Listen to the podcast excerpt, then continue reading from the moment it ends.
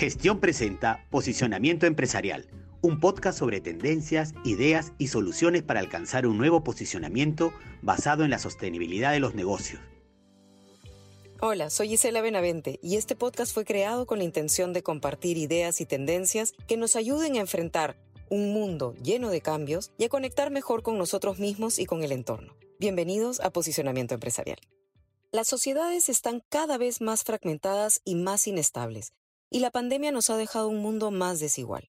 El entorno en el que vivimos está cada vez más polarizado, lo que bloquea la búsqueda del bien común y hace que las personas les sea cada vez más difícil identificarse políticamente y como comunidad dentro de una misma sociedad. Cada vez son más las personas que están cansadas de vivir en constantes crisis y en caos, y que sienten que quieren algo distinto a la manera en la que hemos estado viviendo. La gente está cada vez más abierta a escuchar una historia diferente y explorar otras posibilidades, y aunque no están seguras de qué es exactamente, perciben que tal vez hay otros sistemas en los que también podemos vivir pero que suponen un modo de vida que no ponga en riesgo el futuro y que prioriza el bienestar de todos. Lo cierto es que la forma en la que vivimos ya no es sostenible ni para la humanidad ni para el planeta porque no es posible continuar obteniendo recursos y ganancias a costa del deterioro o de la capacidad de recuperación del propio entorno del que somos parte. El caos que enfrentamos actualmente lo podemos confirmar en la fragmentación de las sociedades, el quiebre del sistema, la polarización de las ideologías y el deterioro de la confianza entre las personas y en quienes nos gobiernan. Y esto nos está empujando a buscar establecer un entorno diferente.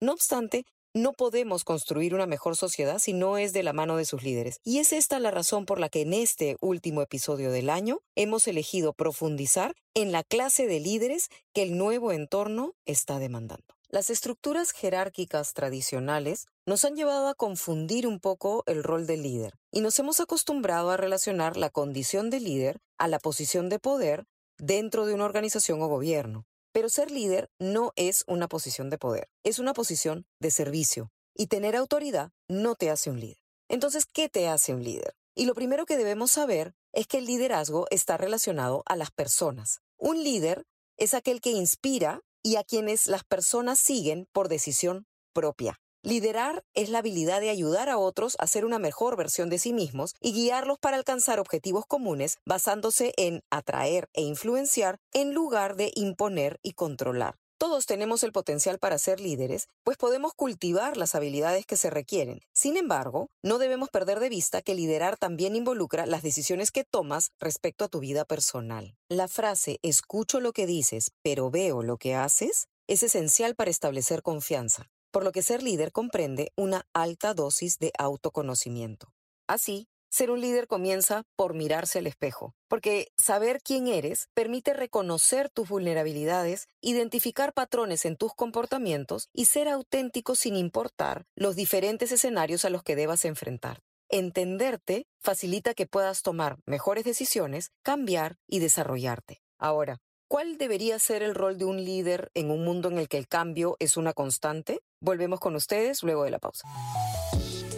Suscríbete a Gestión desde 49 soles mensuales y accede a nuestro contenido premium de manera ilimitada en gestión.p. Recibe el diario impreso de lunes a viernes en la comodidad de tu casa y disfruta de cientos de descuentos del Club de Beneficios. Si ya eres suscriptor del diario impreso, accede al plan digital gratis por tres meses. Mayor información en www.gestion.p suscripciones.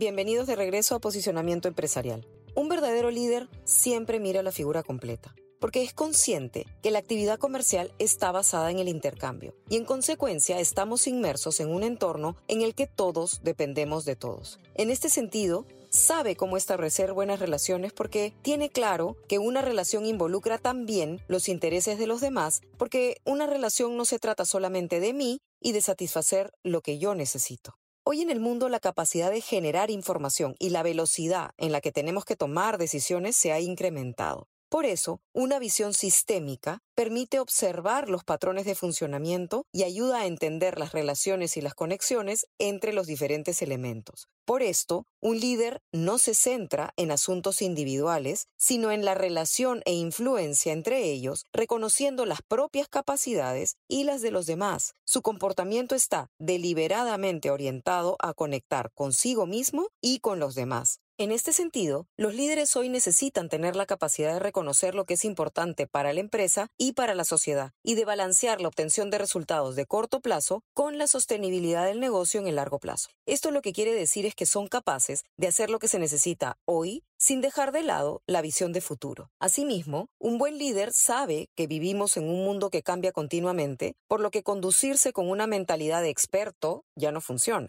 Cuando tienes mentalidad de experto, se te complica aceptar otras formas de hacer las cosas diferentes a las que tú conoces, más aún porque consideras que estás en esa posición justamente porque sabes lo que haces. Y no deja de ser cierto, pero también es cierto que las cosas cambian y por tanto ese tipo de mentalidad más bien obstruye la innovación, la creatividad y encontrar nuevas soluciones a los problemas que se presentan. Y hay un punto que tenemos que tener en cuenta y que es bien importante. Y es que el ego juega un papel muy relevante en este aspecto.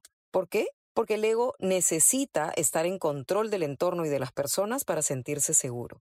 Busca la perfección y tener o saber siempre más que los demás. Quiere siempre tener la razón porque estar en lo correcto refuerza tu superioridad. Así el ego se interpone en el nuevo modelo de liderazgo que se requiere actualmente para enfrentar los constantes cambios en un mundo de incertidumbre y de baja predictibilidad.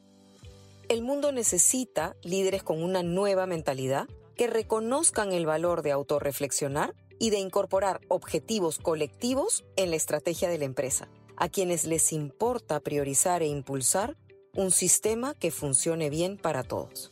Me despido, no sin antes agradecerles haberme acompañado todo este año y desearles que el próximo año sea muy positivo para todos. Nos encontramos en un siguiente episodio de Posicionamiento Empresarial, una colaboración entre gestión.pe y Axia Consulting Group. Nos encontramos pronto.